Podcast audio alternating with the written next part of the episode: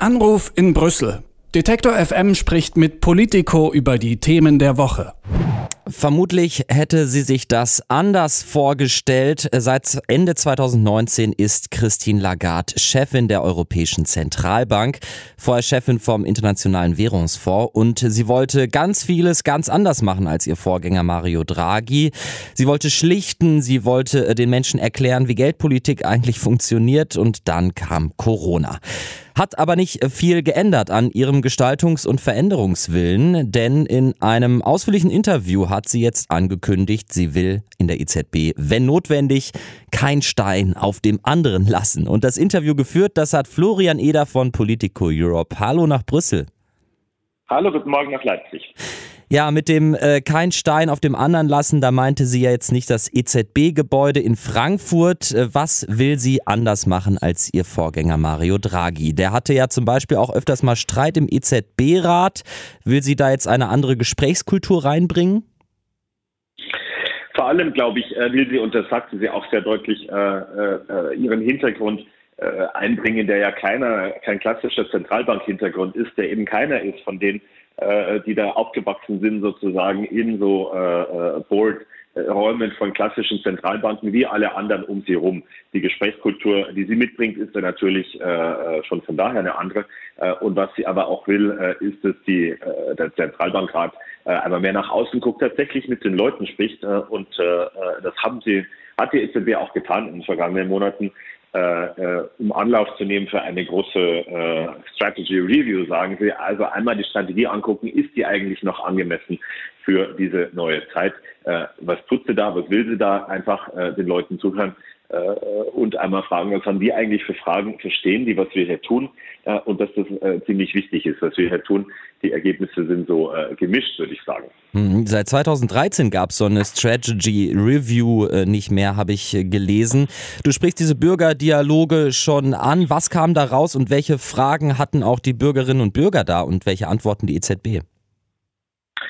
Die Antworten sind noch nicht alle da, weil diese Strategy Review das seit 2003 tatsächlich, also schon fast, schon fast 20 Jahre nicht mehr gab, äh, erst in den nächsten Wochen tatsächlich äh, landet. Aber es war interessant, mit Lagarde zu sprechen darüber, äh, was die Leute wollen. Die fragen sich, ich wohne hier in der Wohnung äh, und zahle in den letzten Jahren immer mehr und ihr sagt mir, es gibt keine Inflation. Was ist da eigentlich los? Äh, wieso wird das nicht stärker eingerechnet in die Inflationsberechnung? Die Leute sagen, der Klimawandel ist ein großes Thema. Was macht ihr dazu? Die Leute fragen, ich höre immer von diesen digitalen und Kryptowährungen äh, muss ich mir eigentlich Sorgen mhm. machen, wie verhält sich das zum Euro und so weiter.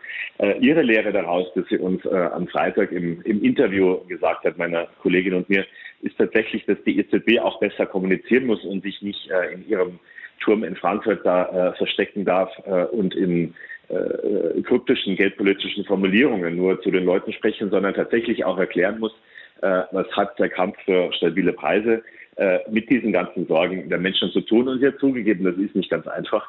Äh, das, äh, das geht nicht von alleine. Da braucht es so einen Kulturwandel, den sie tatsächlich eben anstoßen will äh, und äh, wo sie glaubt, sie bringt die Voraussetzungen mit, weil sie eben gerade nicht aus dieser äh, Zentralbank-Schule kommt, mhm. ähm, was sie am Anfang ja viel Kritik eingebracht hat. Eine ganz äh, akute Sache am Anfang ihrer Amtszeit war dann ja auch gleich Corona und damit auch äh, ein Notfallanleihekaufprogramm der EZB, auch um den Euro und die Preise eben stabil zu halten. Das läuft ja immer noch. Hat sie da was zu gesagt? Äh, sie hat gesagt, ähm, da sind wir bei diesem, bei, bei der klassischen Art, wie ja. Zentralbanker kommunizieren, äh, die nicht einfach sagen können, wir hören das irgendwann auf. Also äh, sie ist da sehr vorsichtig, aber äh, hat angedeutet, dass wenn die Konjunkturprognose der EZB eintritt, nämlich dass wir im ersten Quartal des nächsten Jahres wieder auf Vorkrisenniveau sind, äh, dann könnte man darüber nachdenken, ob sich äh, das Programm vielleicht überholt hat und ob man es noch braucht und ob man es langsam auslaufen äh, beginnen kann, auslaufen zu lassen. Aber das wären schon wieder Formulierungen, die jetzt eine EZB-Präsidentin äh, äh, zu scharf fände sozusagen. Aber äh, sie hat sich äh, gefreut, dass es im nächsten Jahr tatsächlich äh, so aussieht, als wäre die, als wären wir wieder auf Vorkrisenniveau äh, und hat auch nochmal in dieser äh, Woche, wo äh, der Westen äh, jeden Tag in einer anderen Formation zusammenkommt, auch mhm. nochmal sehr dafür geworben und dazu aufgerufen, dass man diese Chance auch nutzt, damit es womöglich noch schneller geht mit der wirtschaftlichen Erholung. Mhm. Hat Corona denn auch irgendwas Grundlegendes bei ihr geändert in ihren Einschätzungen, wie so eine EZB äh, arbeiten muss? Naja, äh, es war äh, einigermaßen erstaunlich, in dieses äh, Gebäude zu kommen am Freitag, mhm. äh, das gebaut ist für 3500 Leute. Äh, und die höchste, der Höchststand der Menschen, die gerade drin arbeiten dürfen, ist 500. Der, äh, der Pförtner äh, sagte, wir sind die ersten Besucher seit, seit Monaten. Mhm. Ähm, man merkte ganz deutlich, äh, dass dieses dass dieser Einschnitt in Corona für uns alle gebracht hat und für äh, die Arbeit von, äh, von vielen, jedenfalls von denen, die in Büros arbeiten, äh, natürlich auch da. Einer ist, der ganz, ganz tief war, äh, fährt in den 40. Stock äh, dieses, dieses Hochhaus und trifft überhaupt keinen Menschen. Äh, man sitzt zu viert im Büro der Präsidentin und sie sagte, viele Leute waren schon lange nicht mehr hier in diesem Büro. Also die Arbeitskultur, äh, darauf will ich äh, hinaus, die ist äh, in so einer Institution ähnlich, äh, von ähnlichen Einschnitten getroffen, wie das bei uns allen wahrscheinlich der Fall ist. Und das macht natürlich auch was ähm, für die innere Organisation eines, eines Unternehmens, einer Institution, wenn man sich fragt, müssen diese ganzen Leute eigentlich wirklich Montag bis Freitag alle wieder ins Büro kommen oder kann man nicht ein paar Dinge aus dieser Pandemie lernen und tatsächlich auch behalten? Solche Fragen stellen sich auch da.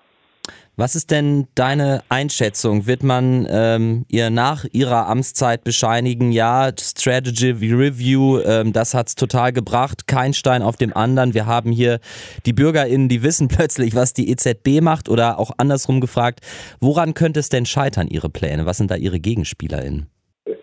Natürlich äh, gibt es gewisse Grenzen, die sie auch kennt. Äh, die Kommunikation ist ja das eine äh, und die klarere Kommunikation und die bessere Darstellung dessen, was man tut äh, und so ein bisschen ein paar Parameter äh, verändern und zu sagen, wir müssen aber auch äh, womöglich äh, Mieten, wenn das so ein großes Problem ist, zum Beispiel stärker in, die, in den Warenkorb mit einberechnen. Mhm. Das andere ist, und dessen ist sie sich auch sehr bewusst, äh, hat sie auch nochmal eigens gesagt, ich hätte gesagt, kein Stein soll auf dem anderen bleiben.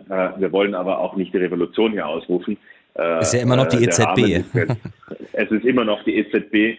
Die EZB hat in den europäischen Verträgen ein ganz klares, äh, vorrangiges Ziel. Das ist eben diese Preisstabilität und nichts anderes. Äh, und sie sagt, wir wollen im Rahmen dieser, äh, dieser Überprüfung unserer Strategie jetzt nicht äh, zu dem Ergebnis kommen, dass man die EU-Verträge ändern müsste für uns. Also äh, wir bewegen uns da innerhalb unseres Mandats und wollen das auch nicht so groß, groß verändern. Und was ist deine persönliche Einschätzung? Wie ist sie, äh, also auch von ihr persönlich, ist sie da jetzt frohen Mutes ähm, oder ähm, hat sie ihre ganzen MitarbeiterInnen noch gar nicht kennengelernt in diesem großen Gebäude und dem großen Büro und der Pförtner sagt, ach die, ja, ja, habe ich noch gar nicht gesehen? Beim Internationalen Währungsfonds, wo sie früher gearbeitet hat, vorher gearbeitet hat, hat sie äh, wirklich einen Ruf wie Donnerhalle als gute Chefin, äh, die alle, die alle bewunderten. Ähm, das ist schwer zu überprüfen, wenn niemand da ist in der EZB, aber äh, sie selbst äh, hat ja damit zu kämpfen, dass sie eben nicht aus dieser Zentralbankschule kommt. Mhm. Äh, da gibt es viel Arroganz in so einer Institution mhm. äh, und vor allem auch in nationalen Notenbanken, die ja alle, äh, die ja alle da äh, mitreden. Ähm, äh, und es gab auch schon äh, Kritik, wie sie äh, das, das, äh, das Corona-Notprogramm vorgestellt hat. Äh, äh, da gab es diese Nuancen, die äh, Leute gewohnt waren, äh, halt eben nicht oder in einer in einer Art und Weise, die nicht alle äh, Marktteilnehmer äh, verstanden haben. Ich habe sie gefragt, ob sie glaubt, dass es eigentlich ein Vorteil sein kann, dass sie eben nicht aus, dieser, aus diesem Hintergrund kommt. Mhm. Äh, und die sagte, und das auf, auf deine Frage, äh, ich glaube das schon, andere mögen das anders sehen, aber äh, wenn ich es nicht glauben würde, dann würde ich nicht jeden Tag gerne zur Arbeit kommen. Und das tue ich tatsächlich, sagte sie. Äh, insofern ist sie zumindest hohen Mutes sagt Florian Eder von Politico Europe äh, zum Gespräch mit Christine Lagarde, EZB-Chefin. Das Interview, das findet ihr ab jetzt auch auf politico.eu. Dankeschön, Florian. Danke dir. Anruf in Brüssel. Detektor FM spricht mit Politico über die Themen der Woche.